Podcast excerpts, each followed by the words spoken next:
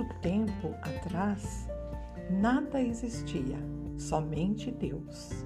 Deus sempre existiu.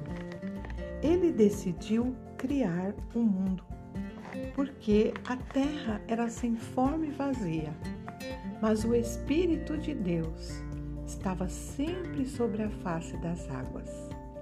Então Deus, o nosso Senhor, o nosso Criador, ele que sempre existiu, decidiu criar o mundo. Então Deus é o Criador.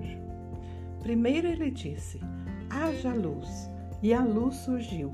Então, no primeiro dia, houve dia e noite. No segundo dia, Deus criou os mares para que existisse água no mar e sobre o céu. Depois que Deus separou as águas, ele criou no terceiro dia as árvores, os vegetais, as plantas e tudo isso aconteceu. Deus viu que tudo era bom.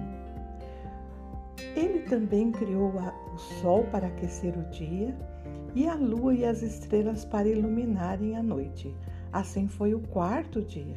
E no quinto dia, Deus criou todas as espécies marinhas, animais marinhos, como tubarão, peixe, e no céu ele criou todos os tipos de aves que voam, passarinho, a pomba.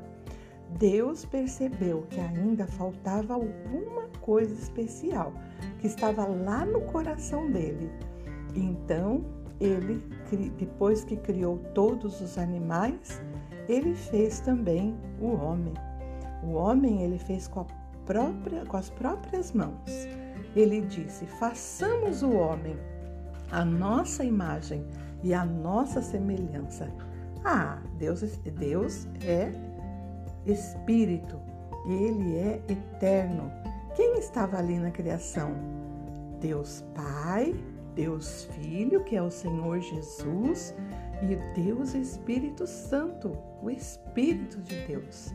Então nós somos feitos imagem e semelhança de Deus. Então quem é Deus? Deus é eterno, é o Todo-Poderoso e ele é três pessoas: Pai, Filho e Espírito Santo.